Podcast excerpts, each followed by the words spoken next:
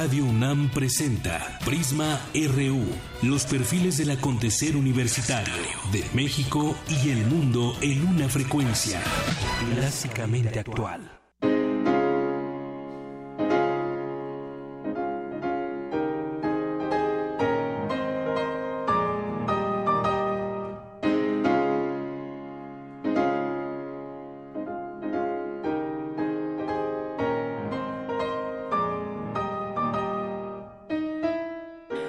Con tres minutos. Muy buenas tardes. Gracias por acompañarnos aquí en Prisma RU de Radio UNAM. Esto que estamos escuchando es Carnaval, Opus 9, subtitulada Escenas Bonitas sobre cuatro notas, una colección de 22 piezas breves que representan personas enmascaradas en carnaval antes de la cuaresma. Schumann da expresión musical Asimismo, algunos de sus amigos y colegas, así como a los personajes de la comedia italiana improvisada, la comedia del arte. Y es que un día como hoy, hace 160 años, falleció Robert Schumann, a quien estamos escuchando de fondo.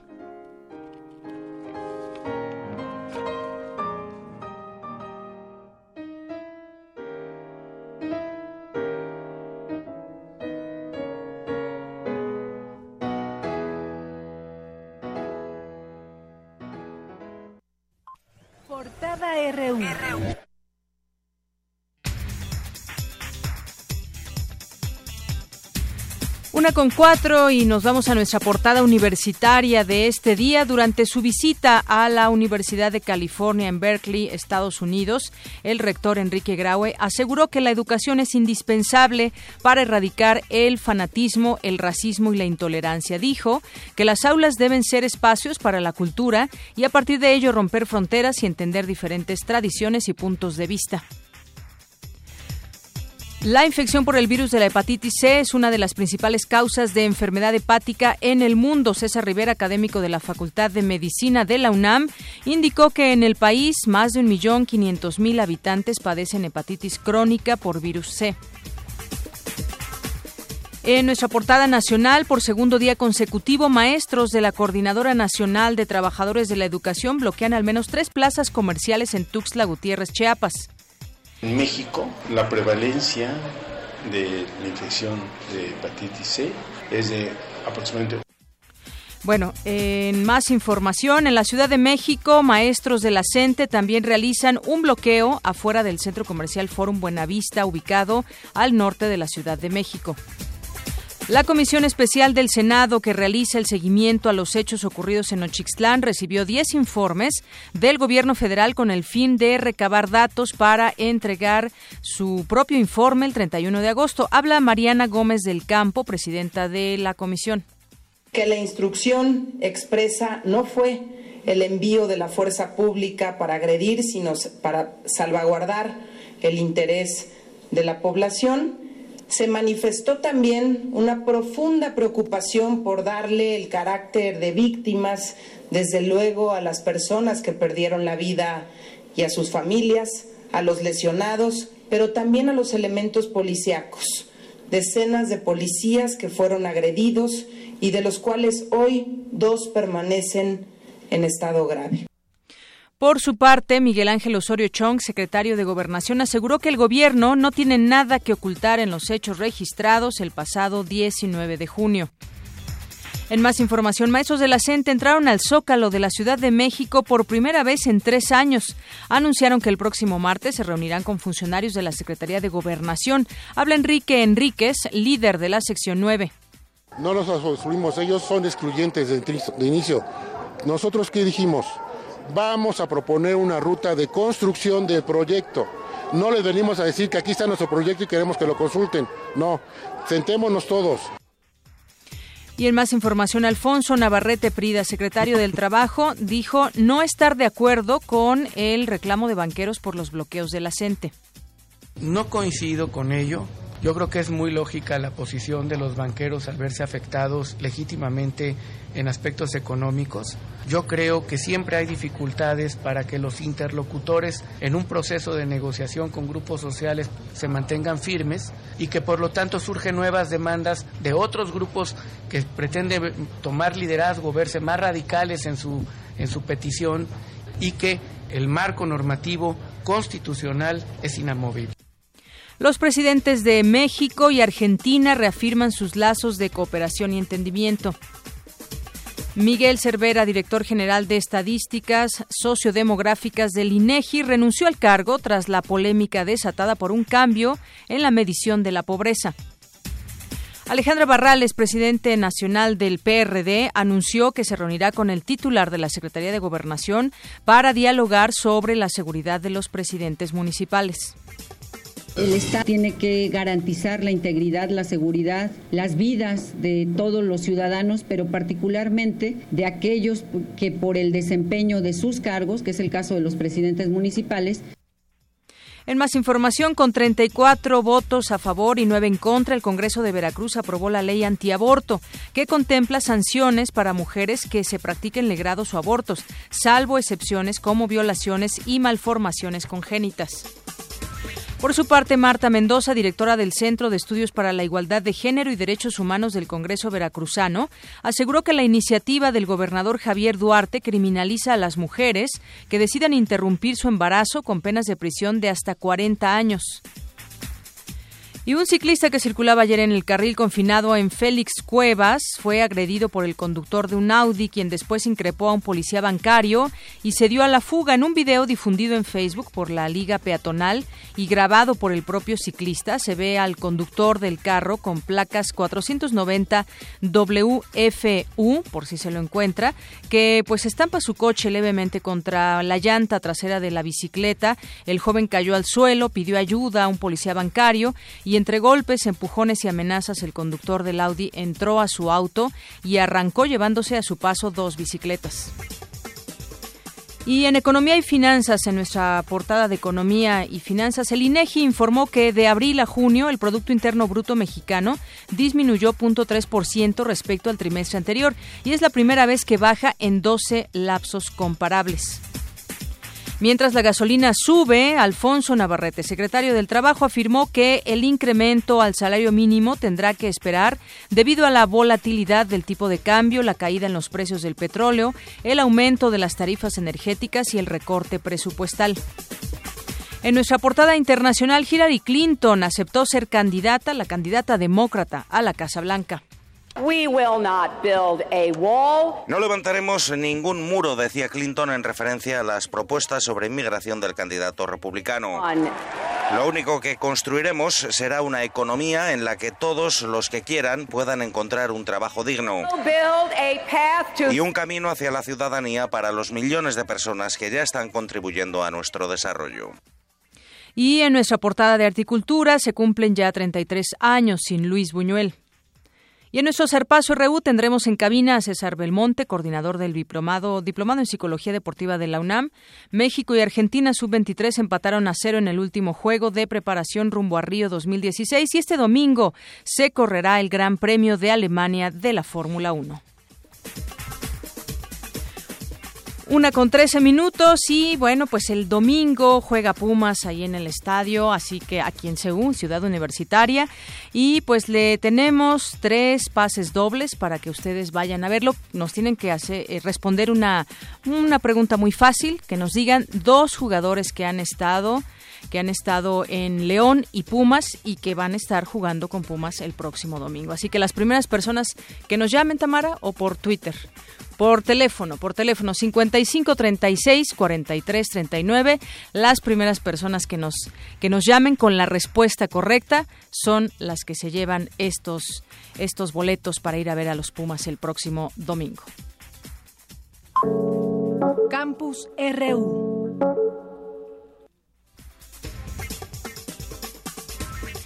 Y en nuestro campus RU una investigación sobre antihipertensivos. Los pacientes hipertensos representan la séptima causa de muerte en México. Jorge Díaz nos prepara la siguiente información. Jorge. ¿Qué tal, Deyanira? Muy buenas tardes. La UNAM realizó un estudio sobre el uso de fármacos, la automedicación y los graves riesgos en los pacientes con hipertensión arterial en México.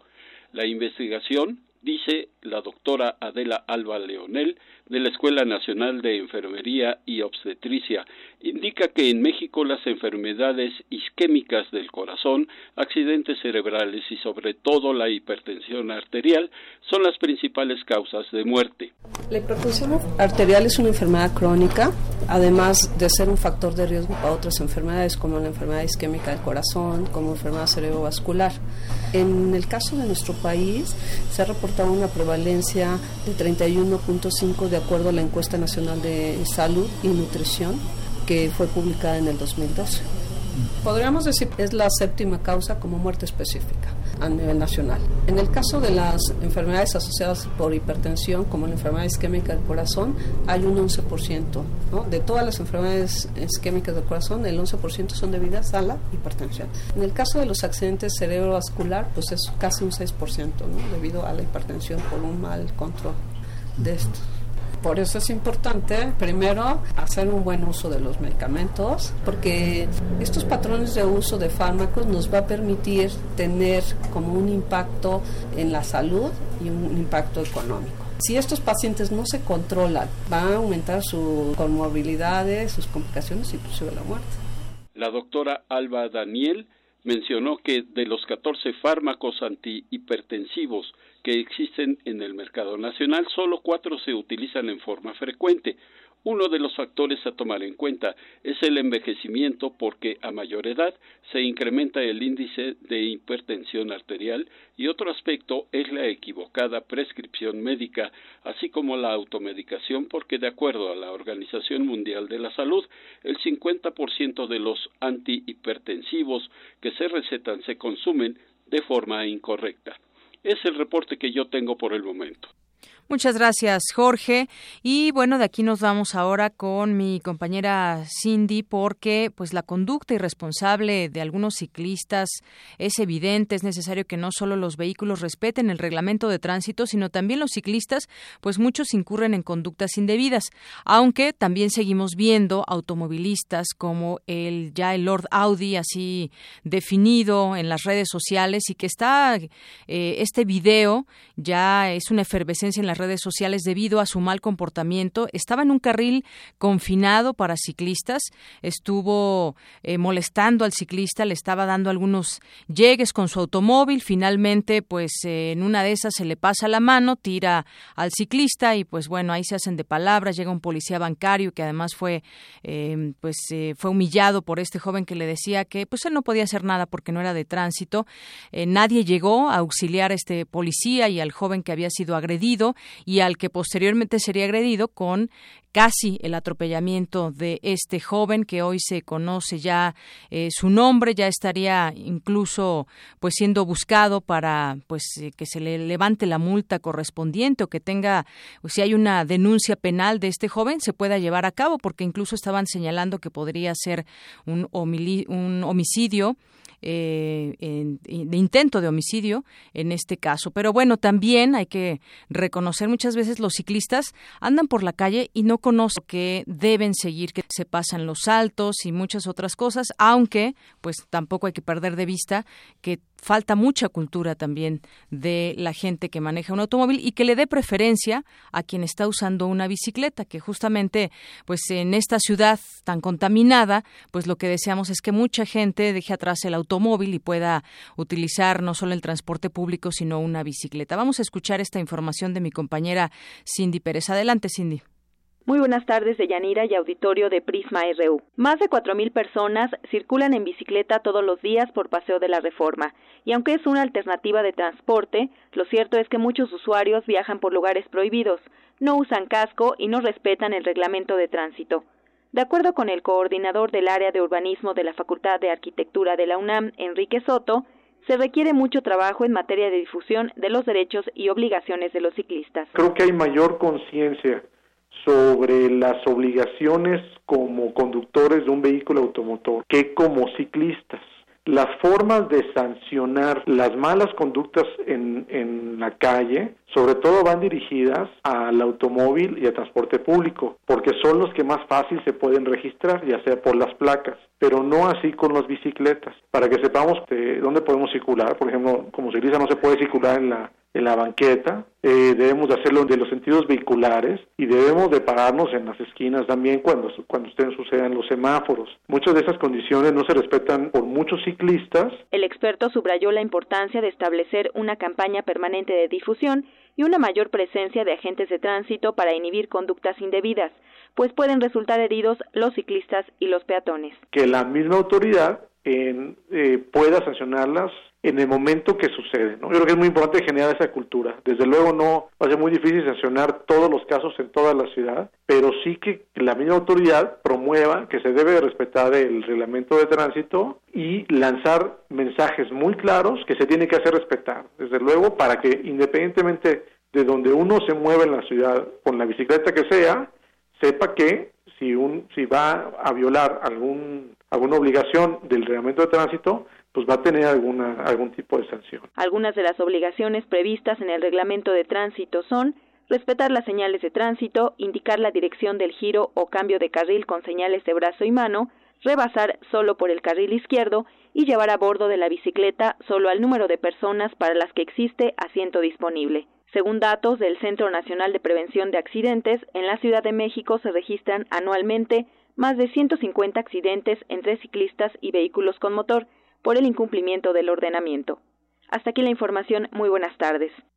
Muchas gracias, Cindy. Ya se sabe el nombre de este personaje, es Rafael Márquez Gasperín, que le decía, pues ha causado mucha indignación el hecho de ver este video donde además avienta la bicicleta a los arbustos para abrirse paso en un carril que ni siquiera le correspondía. Ahorita, pues no sé, no sé si está arrepentido, pero su foto o sus fotos que ya se encontraron por ahí en redes sociales están, pues, eh, están en todos los portales prácticamente y sobre todo miles de personas han estado dando retweet o compartiendo este video a través de Facebook.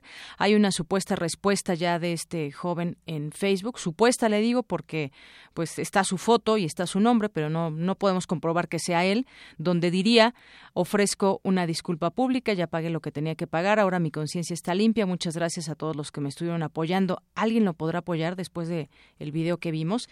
Bueno, vámonos a más información. El turismo religioso también, así como hay turismo eh, gay, turismo eh, oscuro, que por ahí en algún momento también hemos platicado, pues hay turismo religioso. Mi compañera Cristina Godínez nos informa. Cristina, adelante. De Yanira, auditorio de Prisma RU, esta es la información. El turismo religioso es un nicho de oportunidad debido a que anualmente a nivel mundial unas 300 millones de personas visitan algún recinto religioso. La cifra en México es de 35 millones. Nuestro territorio posee más de 10.000 recintos religiosos como catedrales, templos, capillas y santuarios, según informa el arzobispado mexicano. Enrique Propín Frejomil, investigador del Instituto de Geografía de la UNAM, dijo que en años recientes se ha dado un impulso importante a este tipo de turismo, pero no se ha explotado por completo su potencial. Es un segmento del mercado turístico que se reconoce por la movilidad de personas, alentadas, motivadas por la fe. El religioso tiene cuatro características que evidentemente lo distinguen del resto. Es un turismo fiel. No hace falta ni invertirle a la promoción turística. Si el turista, el visitante, tiene una experiencia religiosa, no solamente va a pedir por lo que fuera, pero después regresa a agradecer. En las fiestas patronales, en periodo vacacional o simplemente por ir a una visita espiritual, estos lugares son visitados todo el año. El arribo de turistas deja importantes derramas económicas, por lo que el turismo religioso debe verse como un potencial para el desarrollo de las poblaciones no es un segmento del turismo que compita con los demás. Es un segmento que tiende a crecer en momentos de crisis. El turismo religioso en ese sentido tiene un potencial tremendo porque moviliza a muchas personas y no necesariamente motivadas por la religión ya tiene su circuito, ya tiene su oferta, ya tiene su promoción, con independencia de que es un turismo que se promueve solo, ya hay cuestiones de organización. Esa organización implica una coordinación entre actores sociales, no solamente gubernamentales o de los vinculados directamente al turismo, turoperadores, etcétera, sino también implica las autoridades eclesiásticas que están metidas. Hasta aquí la información. Buenas tardes. Gracias, Cristina. Muy buenas tardes. Y bueno, pues nos vamos a más información. Ayer se daba a conocer este anuncio acerca de el alza a la gasolina. Otra vez aplica Hacienda esta alza que se ha catalogado como histórica a las gasolinas. Mi compañero Abraham Menchaca nos tiene más información. Abraham, buenas tardes. ¿Qué tal, Deyanira? Buenas tardes. Así es, un nuevo golpe a la economía doméstica de los mexicanos. La Secretaría de Hacienda anunció un incremento de 56 centavos a las gasolinas medida que según especialistas afectará a los consumidores. A partir del lunes próximo, el precio de la Magna y la Premium aumentarán 3%. La Magna costará 13 pesos con 96 centavos y la Premium 14 pesos con 81 centavos por litro. Se trata de Yanira, como ya lo decías, de una decisión histórica. Desde noviembre de 1998 no se registraba un aumento de esa magnitud. Al inicio de este sexenio, el litro de Premium costaba 11 pesos con 37 centavos y de, y de Magna 10 pesos con 81 centavos. El doctor, David, el doctor David Lozano de la Facultad de Economía de la UNAM aseguró que este aumento no estaba programado e impactará directamente en la inflación. Ya que se ha dicho que la gasolina iba a tener incrementos menores a los que se habían manejando a los últimos tres años, es decir, la gasolina iba a ir en un aumento mucho menor por lo de la reforma energética. Entonces, este incremento lo que va a provocar, además de otra vez un impacto en el efecto inflacionario de varios productos, eh, ahora sí va a encarecer lo que son algunos productos precederos y sobre todo lo que son los productos en caso de insumos. Y pues va a tener una implicación de prácticamente 6% en algunos, la mayoría de los productos que consumimos la mayoría de los mexicanos. Deyanira, julio es el segundo mes consecutivo en el que el precio de la gasolina va al alza.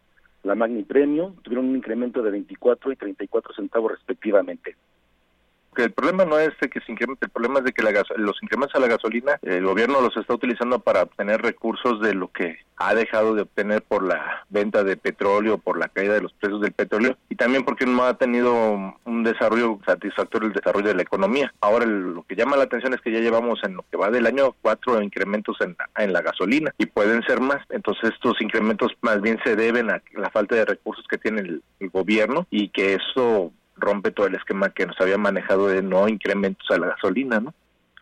Por si faltara más, el académico prevé un nuevo incremento de 30 o 70 centavos. Agregó que con la reforma energética el precio de los combustibles quedará a la libre a la libre oferta y demanda. De la información que tengo. Gracias, Abraham. Buenas tardes. Buenas tardes. Bueno, pues sí, el segundo aumento en lo que va del año para la gasolina de más consumo en el país y se trata además del mayor incremento mensual que se tenga registro y más o menos en cifras estaría así si en julio llenar un tanque de 40 litros con gasolina magna implicaba un desembolso de 536 pesos para a partir de agosto, a partir del lunes el cliente va a destinar 558.40 pesos, es decir, 22.40 pesos más. Eh, la gasolina premium también se actualiza para agosto, el diésel también sube de precio y ahí nos las llevamos con estos golpes al bolsillo de los mexicanos. Una con 25 y justamente para conocer qué piensa la gente, Prisma RU, como todos los días, lanza una pregunta y les preguntamos acerca de este incremento. Eso fue lo que respondieron.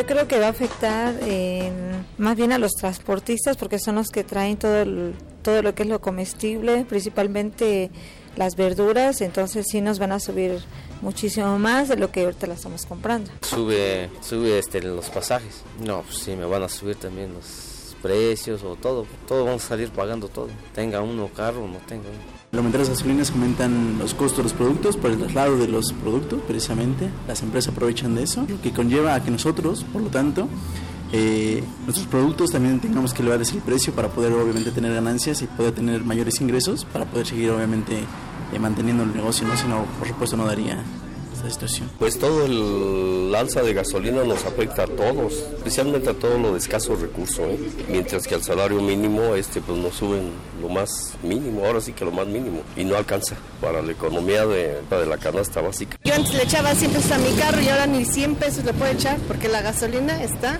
por las nubes. Además es una porquería de gasolina. Ya no estamos esperando, ¿no? Los precios esperamos que no suban demasiado. Y afectan, pues sí, desde luego un poco, pero pues nos ponemos en, en órbita de una vez, ¿no?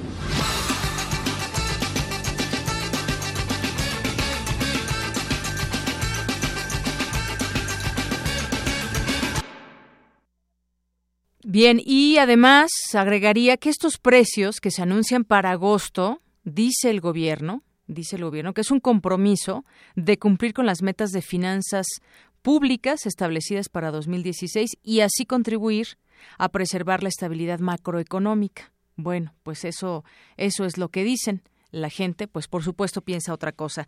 Vamos a platicar en esta tarde con la senadora Dolores Padierna del Partido de la Revolución Democrática, integrante de la Comisión de Hacienda y Crédito Público del Senado. Muy buenas tardes, senadora. Buenas tardes, Yanira. Muchísimas gracias por este espacio que me pues permite en tu programa.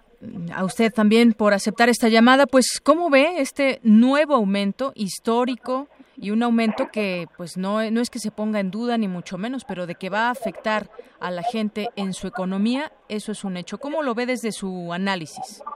Habíamos comentado que con la privatización del petróleo derivada de la reforma energética se crea un hoyo fiscal que hay que llenar siempre con aumento de impuestos o con aumento de tarifas. En este caso, eh, se está aumentando el precio de la gasolina, eh, y habría que recordar que el gobierno federal se comprometió a cancelar los gasolinazos eh, a cambio de aprobar la reforma energética.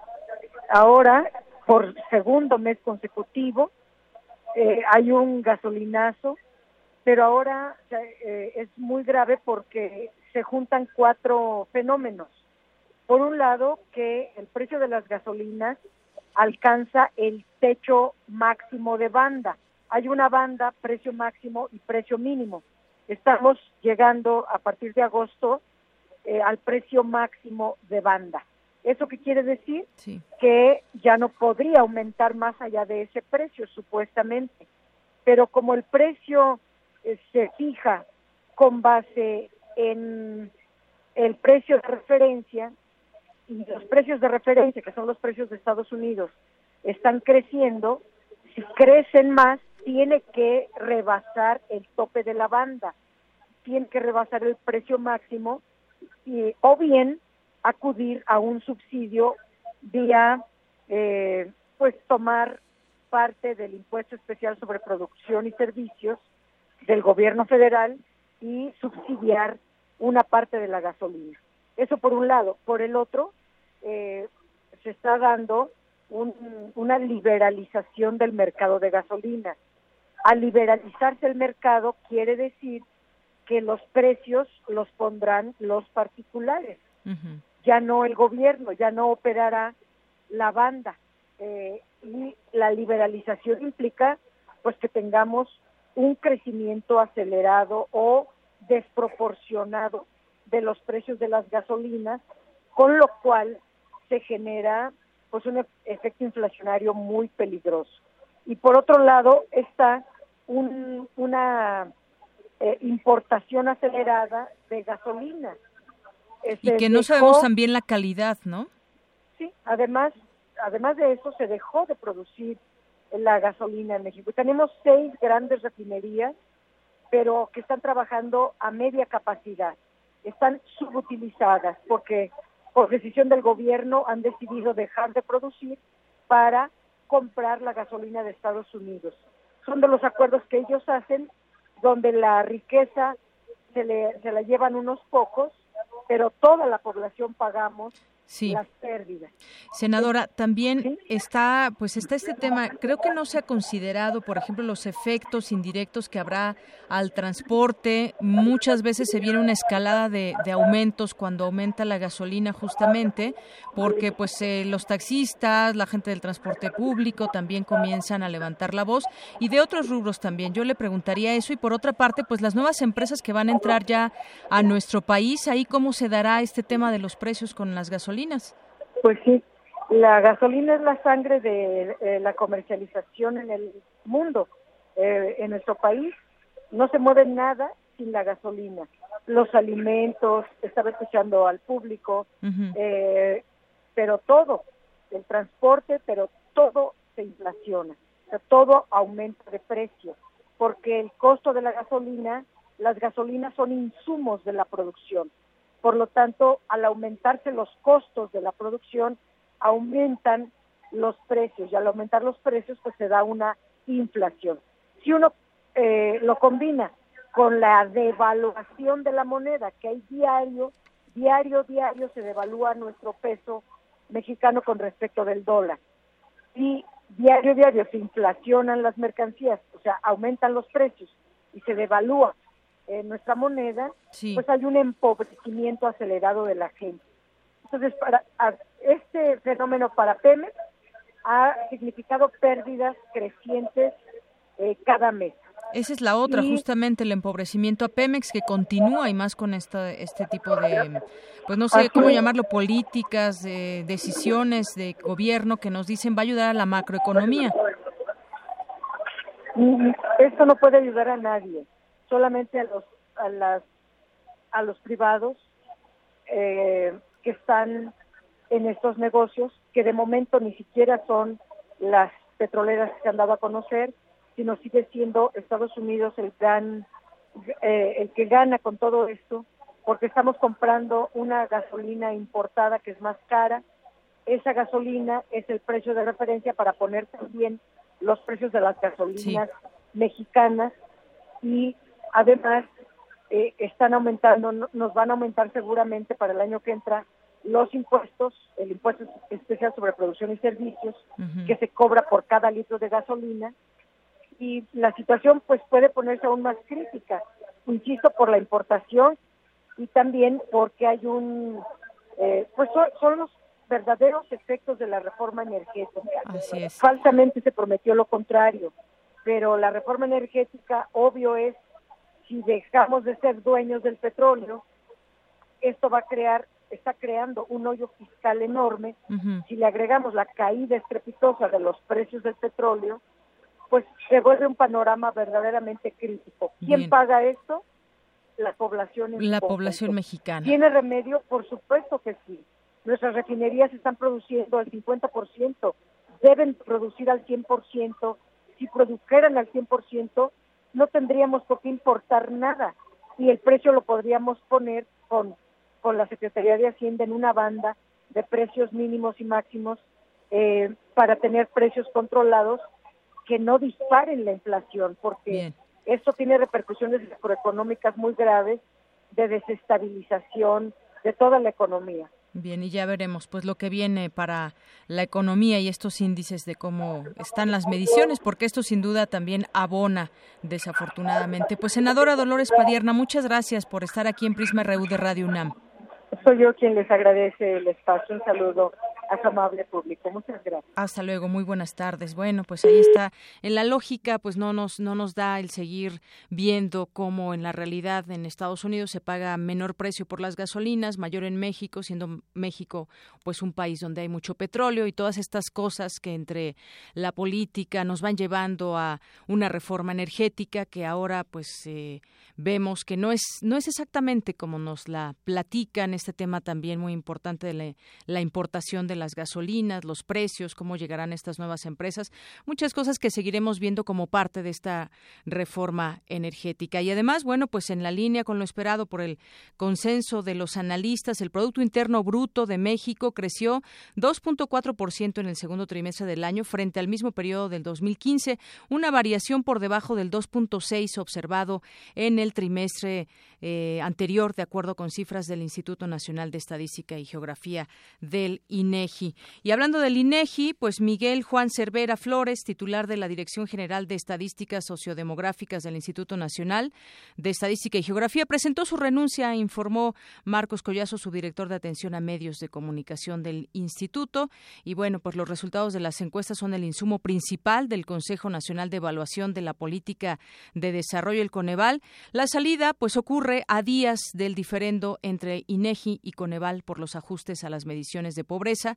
El pasado 15 de julio, el Coneval había advertido que el INEGI había cambiado la aplicación del módulo de condiciones socioeconómicas 2015, una herramienta por la cual se obtienen datos de pobreza en México. Y en otros temas, muy rápidamente, confía el gobierno en que la Comisión Interamericana de Derechos Humanos avale el mecanismo de seguimiento. El gobierno mexicano se dijo optimista de que la Comisión Interamericana de Derechos Humanos apruebe hoy el mecanismo especial de seguimiento a las medidas cautelares relacionadas con la desaparición de 43 estudiantes de la Escuela Normal Rural Raúl Isidro Burgos de Ayotzinapa, Guerrero, en los términos propuestos de manera conjunta por la Administración Federal y familiares de las víctimas.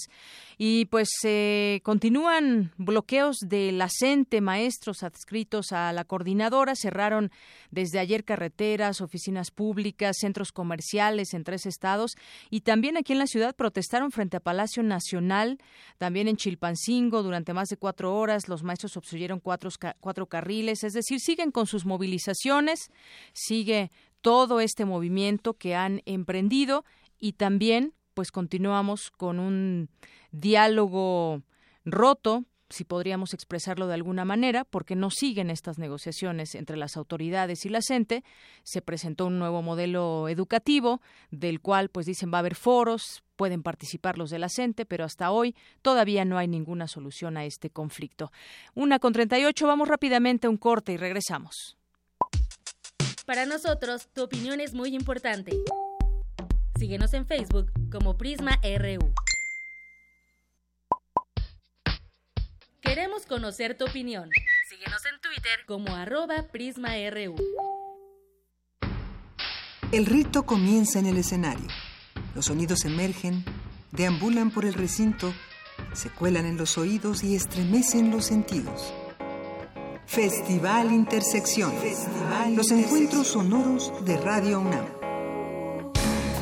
Todos los viernes a las 21 horas en vivo desde la sala Julián Carrillo.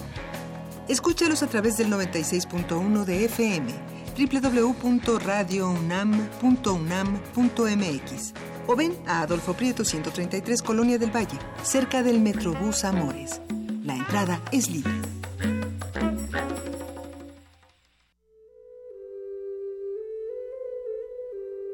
aquellas personas que a pesar de la crisis pudieron encontrar caminos para seguir con su vida con fuerza y determinación, son llamadas resilientes. Ante la discriminación y la violencia. Ante la pobreza y el desasosiego. Resiliente.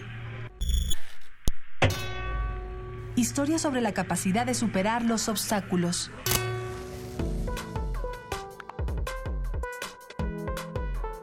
Lunes y miércoles a las 3 y media de la tarde. Por el 96.1 de FM. Historia sobre la capacidad de superar los obstáculos. Resiliente. Resiliente. Radio UNAM.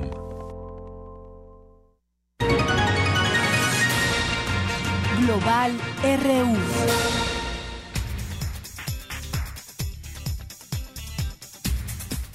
Regresamos una con 40 minutos y bueno, ayer se llevó a cabo, culminó la Convención Democrática Nacional que se llevó a cabo esta semana, donde pues finalmente ya hay candidata, candidata para la unidad, incluso así se le ha llamado a Hillary Clinton, que aceptó la nominación, se presentó como una candidata que luchará para cicatrizar las divisiones todavía que hay en la sociedad, en su país, y se refirió también a su rival, a Donald Trump, como alguien sin preparación y que juega con el miedo de la gente. Algunos datos a destacar de esta de este discurso de Hillary que fue presentada por su hija Chelsea, estuvo ahí su esposo también Bill Clinton, estuvo Bernie Sanders también, a quien pues eh, las cámaras captaron el momento donde aplaude y donde parecería verse ya esta unión entre entre este que fue su rival para ser eh, candidato y que, bueno, finalmente se queda con la candidatura Hillary Clinton.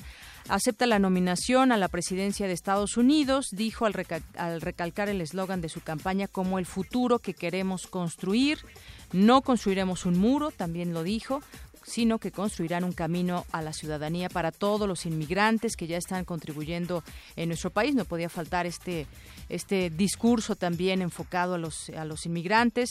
Todos los simpatizantes, dice, quiero que sepan los simpatizantes de Bernie Sanders, que los escuché. Su causa es nuestra causa y nuestro país necesita sus ideas, energía y pasión. Y bueno, parece ser que ya hay una unión, que ya no hay esta discrepancia entre los puntos de vista que había en, algunas propuestas que hacía Bernie Sanders y Hillary Clinton, así que pues ya está ahí este este tema de la culminación de esta Convención Democrática Nacional.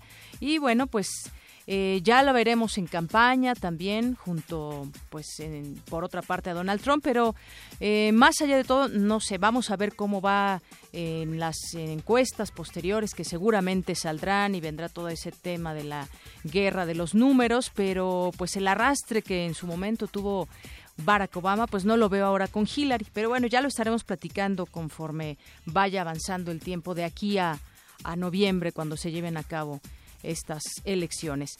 Y bueno, pues nos vamos ahora, nos vamos a ir ahora con esta segunda parte de la entrevista que le realizamos al licenciado Fernando Macotela. Nos había platicado del cine y nos comparte algunos otros, algunas otras cosas de su vida académica y personal. Perfil RU. Y bueno, eso ya me da pie para que entremos a este tema de la Feria Internacional del Libro, que llevan cuántos años que es usted director, 15. Muchos, yo nunca, 17. 17. Yo nunca pensé que iba a estar tanto tiempo en un, en un eh, puesto, pero eh, digo, yo no pretendo ni eternizarme, van a decir, no, pues ya eternizó, ya no es que pretenda. No, pero además cuántas historias se viven en una feria internacional, desde estar viendo que si la afluencia de visitantes, muchas preocupaciones, número de ventas, actividades, qué conferencistas van a ir, qué eh, nuevos eh, autores vamos a invitar. Ahora también ya hay pues muchos libros electrónicos, ahorita hablamos de eso, pero ¿qué, qué es lo que, lo que de estos 17 años nos puede platicar de las ferias del libro? Que mucha gente las espera año con año y dice, quiero ir a Minería a la Feria Internacional. Eh, lo primero que, quiero decir es que si uno pudiera estar más tiempo en un trabajo, eh, uno se da cuenta de las cosas que funcionan y de las cosas que no funcionan. Entonces, en la feria, esta permanencia eh, tan prolongada me ha permitido iniciar cierto tipo de actividades, cierto tipo de ciclos que ahora ya llamamos eh, mucho, vamos, hablamos mucho de ciclos porque tenemos muchos ciclos de divulgación de la ciencia, de esto, del otro, ¿no? Y eh, algunas, algunas de, de, estas actividades funcionan muy bien al principio y entonces vámonos sobre ellas, pero resulta que después de seis o siete años empiezan a funcionar menos bien. Entonces, ya a la segunda llamada de atención, estamos controlando y todo, cuánta gente entró a, las actividades, va, para afuera, ¿no? Si eso ya no está funcionando. Entonces hay que hacer cambios drásticos. De ah, hay, que hacer, pues no necesariamente drásticos. Un día un periodista eh, me dijo, eh, yo estaba hablando del programa de la feria que ya se iba a iniciar, y un periodista me dijo, oiga, este, pues aquí siempre lo mismo, pues, lo que estábamos, usted nos está diciendo lo mismo el año pasado, presentaciones de libros, eh, conferencias y todo, y le dije, oiga, somos una feria de libros, pues ni modo que hagamos un jaripeo, ¿verdad? Eh, no sé cómo me vino la palabra, por eso le dije, ¿no? Y bueno, ahí sus compañeros se rieron y demás, pues sí, lógicamente las actividades se parecen, todo gira alrededor del libro y la lectura. Y cambian autores y cambian otras formas, a lo mejor de comunicarse, porque ahora ya hay redes sociales que no había a lo mejor hace 17 años que comenzaba eh, esto, entonces se eh, comunica eh, uno diferente. Absolutamente, de, de cuando yo entré, que los cómics ya tenían un lugar muy destacado, digo, en Francia tiene un lugar muy destacado hace 50 años, ¿no? Eh, hace, hace seis, siete años, no me acuerdo, en que empezamos nosotros ya con un ciclo de cómic, de discusiones, de conferencias, etcétera. Eh, bueno, pues eso fue una innovación en un momento y por ahora vamos a seguir con eso porque jala muchísima gente, jala muchísimos jóvenes y a mí me interesa que vaya todo tipo de, de, personas, vamos, personas de todas las edades, ¿no? Hay muchas actividades para niños y es muy bonito ver a los papás que llegan con los niños, yo los admiro mucho, llego hasta felicitarlos, porque le enseñan a los niños, así es como una persona se vuelve lector. Sí, y además usted dice algo muy importante, el gusto y la pasión por la lectura, porque sabemos que estas cifras que de pronto se dan en, en, las, eh, no las encuestas, en las pruebas, como la de PISA, donde dicen que 40% de mexicanos tienen un nivel insuficiente para comprender un texto. ¿No? Y de pronto decimos, podemos estar leyendo, pero estamos comprendiendo lo que lo que se lee realmente. Esa es una pregunta que, que deberíamos de contestarnos. Y, y, usted qué opina acerca de estas cifras que México no lee y México no lee? Y, bueno, sí somos más y por ende pues sube el número de, de mexicanos que leen, pero a final de cuentas es un nivel más bajo a comparación de otros países. Eh, sí, yo pienso que la historia, así la historia con H mayúscula, eh, importa, ¿no? Eh, eh, países que han alcanzado una estabilidad, que pasaron por sus siglos de oro eh, de cultura, ¿no? que casi siempre iban acompañados de, una cuestión económica, ¿verdad? Porque la cultura sola no se mantiene, un país solo cultural, pues como que no puede existir, tiene que, tiene que estar creando, tiene que estar fabricando cosas. Y el chiste es leer, dicen muchos, pero hay quienes ya optaron por el libro electrónico, el llamado, estas aplicaciones del Kindle, donde puedes leer tu libro y ya tienes ahí en tu tableta los libros que tú quieras y ya no necesitas todo el librero. ¿Qué, qué opina de eso? Eh, yo pienso que mm, se ha exagerado mucho. Eh, el, el, país en donde más impactó eso, como siempre, fueron los Estados Unidos, mayor poder adquisitivo y sobre todo mayor consumismo. Porque la mayor, parte, la mayor parte de las personas que compraron el iPad, el Kindle, en fin, no fue por leer, no fue por leer cosas. Fue como más, más sentarse en un lugar más y tener su tableta. Pues sí, y ahí ver. Que trae un libro en papel.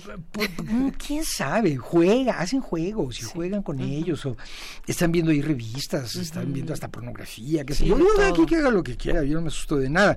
Pero eh, el último año, el año pasado, vamos, hubo un descenso de las ventas de, de, libros electrónicos, ¿no? Oiga, eh, también Lick Fernando Macotela le preguntaba. Fernando, si yo te digo, diga, mira, está bien, y Fernando. para mí es un honor, una muchacha tan guapa, ¿verdad?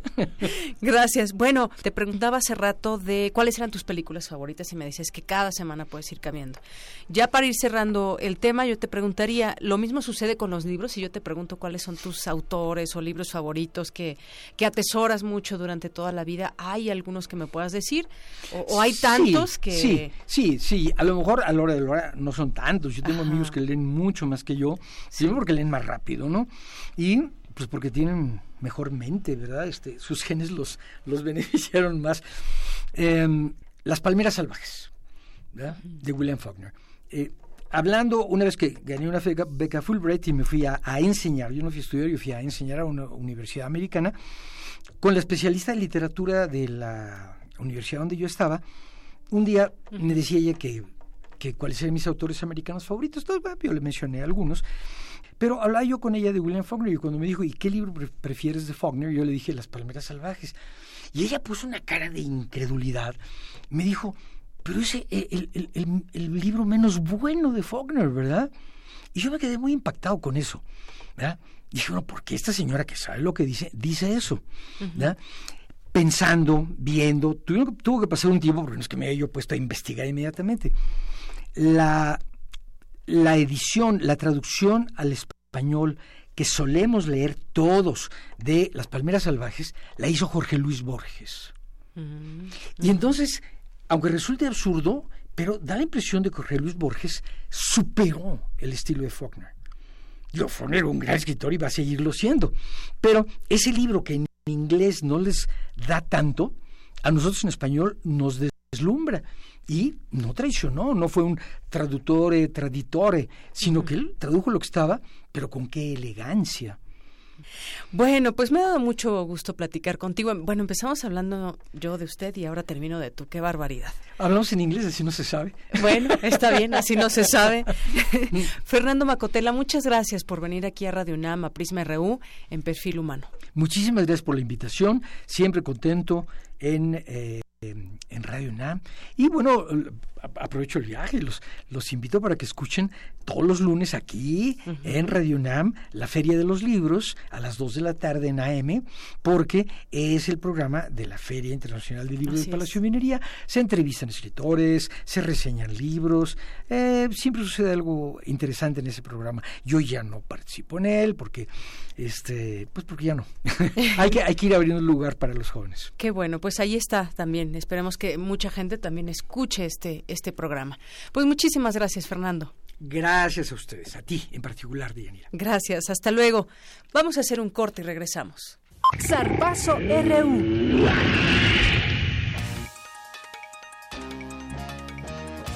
Una con 52, no nos vamos al corte, nos vamos con Zarpazo RU. Ya está aquí Eric Morales, que nos tiene un gran invitado aquí en, aquí en cabina.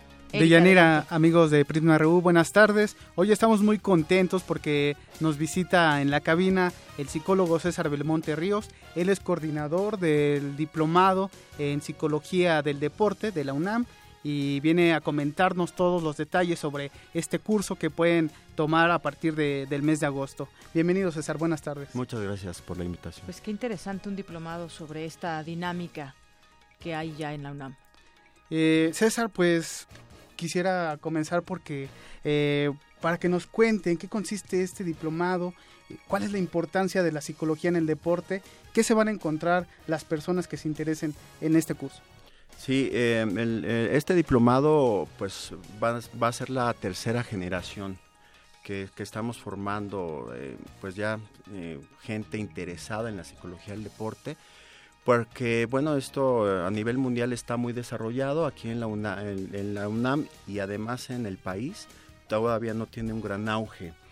Eh, estamos tratando de difundirlo y además de formar gente que, que esté interesada en esto y bueno, ¿qué más y que sea en la Universidad Nacional?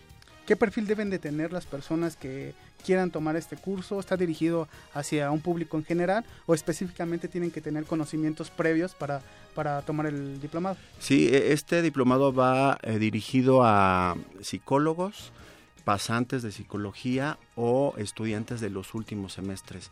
Esto es por la formación que traen. Eh, lo, lo, que estamos haciendo es eh, aprovechar toda esa formación que ya traen como psicólogos y entonces especializar más hacia el deporte, ¿no? Sobre todo la gente que, que, tiene este binomio, ¿no? De, de, ser deportista y además ser psicólogo y que pues está interesado en, esta materia. Deyanira, nosotros siempre vemos pues las competencias, Juegos Olímpicos, Mundiales de Fútbol, pero no sabemos todo el trabajo que hay detrás eh, y psicológicamente que es muy importante de los atletas y supongo que en este diplomado lo abordan. Exactamente, vemos eh, eh, toda la, eh, obviamente, la introducción a la psicología del deporte, que eh, todo el marco teórico, todo lo que, la historia, el concepto de la psicología del deporte, y después ya vamos haciendo lo más teórico práctico, es decir, desde la intervención, cómo vamos a intervenir, qué es lo que necesitamos saber, cómo vamos a entrevistar a los entrenadores, a los deportistas, incluso a los directivos, toda esa parte que es básica para, para trabajar dentro de una eh, organización deportiva. Exacto, y bueno, pues también me imagino que todo, toda esta formación que requiere un propio deportista cuando se enfrenta a grandes eventos, cuando ya llega a competencias muy importantes, también debe pues tratar esta parte psicológica de mantener esa calma, de no sé, una serie de cosas que justamente yo no sé cuántos, pero y habrá muchos en las justas deportivas, muchos eh, psicólogos del deporte que hagan este acompañamiento a los propios deportistas. Así es, así es, eh, en, en las Olimpiadas de de Los Ángeles 84 es cuando explota, eh, vamos a decirlo así, la parte del psicólogo acompañando al atleta. Y a partir de ahí pues se ha hecho algo incluso hasta muy, muy normal, muy natural que el psicólogo acompaña al atleta. Y sí, efectivamente, eh, es muy común escuchar de los entrenadores, por ejemplo, eh, entrena muy bien, pero no compite de la misma manera. Y esto pues obviamente lo podemos encontrar y dar la explicación además desde la parte psicológica, control de emociones, control de pensamientos, eh, desde cómo puedo relajarme, cómo puedo estar eh, eh, activado ¿no? para el momento justo en donde se necesite de todas mis capacidades. ¿Cómo, cómo estar, cómo mantener tu mente cuando estás a punto de aventarte un clavado en el trampolín, cuando eso va a definir eh, si ganas o no una competencia, por ejemplo, imagínense. Es correcto, así es, incluso ponemos mucho eh, el ejemplo de un corredor de 100 metros, ¿no? En, en, esto donde está a punto de salir ante cualquier cantidad de gente viéndolo y tiene que salir correctamente en el, con la, el aurosal incluso de la ansiedad en punto exacto para que pueda tener el mejor rendimiento. Y en ese sentido, César, me gustaría que nos explicara de qué manera están diseñados los módulos de este diplomado. Sí, claro. Eh, eh, tenemos el primer módulo que es Introducción a la Psicología del Deporte. Eh, seguimos con planificación, asesoramiento, el macrociclo, la intervención, bueno, perdón, la evaluación y el diagnóstico y la intervención. Ah, el último módulo, que es el sexto, hablamos sobre la investigación de todo el trabajo que se ha hecho a través de los módulos y lo plasmamos al final, porque bueno, eh, también para nosotros es importante publicar y también tener investigación de la psicología del deporte en México, obviamente, y lo que pues, sucede aquí en la, en la universidad. Pues muy bien, César. Los interesados, eh, ¿dónde pueden encontrar información del diplomado? ¿En qué fechas arrancan? Eh, estamos por iniciar el día 23 de agosto. El diplomado se impartirá martes y jueves de las 4 a las 8 de la tarde. Y eh, eh, pueden, estar, pueden pedir informes al 5622 0558 en, en las oficinas del CECES, de Centro de Educación Continua de Estudios Superiores del Deporte, que está en la entrada de Maratón del Estadio Olímpico Universitario. Y que además ya está en nuestras redes sociales, la convocatoria. Así es. En arroba PrismaRU. Pues y en nuestro Facebook. César, muchas gracias, gracias por, César. por venir gracias aquí. Gracias a ustedes. Nos escuchamos el lunes de ayer. Muy bien, muchas gracias, Eric. Bueno, rápidamente los ganadores de los boletos para el partido de Pumas, Sandra Lucía Rodríguez, Ulises de esa eh, Corana, Román Guerrero García, tienen que venir por sus boletos a la Subdirección de Información hoy hasta las 7 de la noche. Por favor, vengan pronto para que disfruten este partido el próximo domingo. Arte y cultura. Una con 58. Antes de despedirnos, Dulce Web, nos tienes información. Sí, ¿qué tal? De cultura. Así es, eh, para el mundo de la música, para el mundo de la cultura, estamos conmocionados. El pasado miércoles 27 de julio murió el conocido como el ángel nórdico, Eunojuhani Rautavara, un compositor finlandés o finés que es uno de los más grandes después de Jan Sibelius. Él murió a los 87 años de edad. Sus últimos trabajos a menudo tienen algún elemento místico. Por ejemplo, varias de sus obras tienen títulos haciendo referencia a los ángeles. Su séptima sinfonía, precisamente Ángel de Luz, de 1994, le trajo públicos masivos, en especial de jóvenes. La obra que estamos escuchando ahorita, que se titula Cantus Articus, es un eh, concierto para aves y orquesta que incluye el canto de las grullas, cisnes, aves de encantamiento, eh, que él grabó con ingenieros de sonido en los pantanos nórdicos de Limínica en su natal Finlandia y en los horizontes nibios del Círculo Polar Ártico. Tiene muchas composiciones, ocho sinfonías, trece conciertos, varios trabajos corales, muchos de ellos a capela, eh, sonatas para instrumentos, música de cámara, cuartetos de cuerda y tres óperas biográficas, Vincent, que es de Vincent Van Gogh, Alexis Kivi y Rasputin. Así que es una oportunidad para acercarnos a este legado fantástico, maravilloso, que estoy segura que les va a gustar muchísimo de este gran compositor finés. Pues qué trabajo tan interesante que nos platicas con todas estas aves y que además que él mismo las graba y va a estos lugares. Sí, sí, eso que estamos escuchando. Estábamos escuchando. Exactamente. Exacto. Bueno, pues Dulce, muchísimas gracias. ¿De qué? Ya nos veremos próximamente. Claro que sí.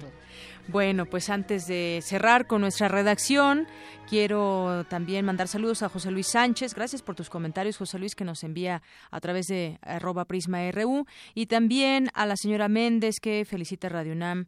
Eh, muchas gracias, señora. Todos los días están invitados a mi casa. Me costó encontrarla, pero ya no lo suelto, le mando besos y abrazos. Bueno, muchas gracias, señora. Y también aquí desde la Biblioteca Vasconcelos, o así es su Twitter, nos mandan saludos. Muchas gracias, muy buenas tardes. Nos vamos contigo, Cindy Pérez Ramírez, con la información de última hora. Deyanira, buenas tardes y a ti al auditorio. Te comento que integrantes de la CENTE informaron que será el lunes y no el martes como estaba previsto cuando se reanude la mesa de diálogo con la Secretaría de Gobernación.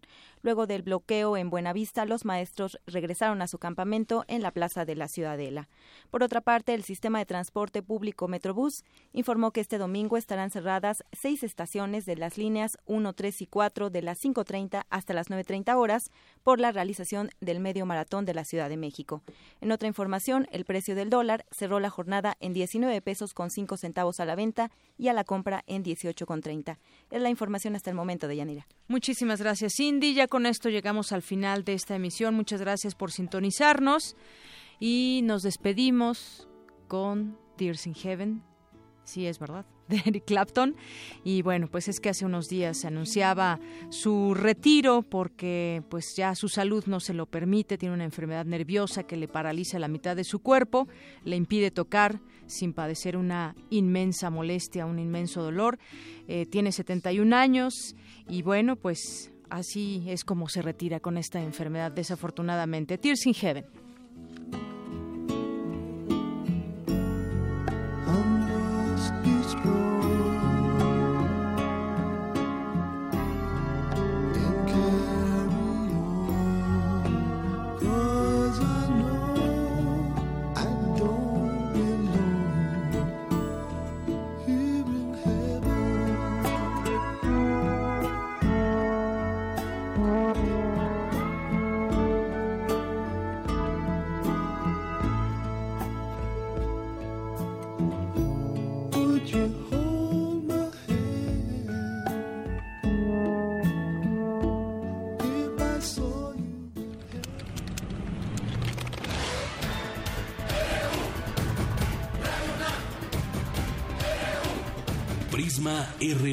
Los perfiles del acontecer universitario de México y el mundo en una frecuencia. De lunes a viernes, de una a 2 de la tarde.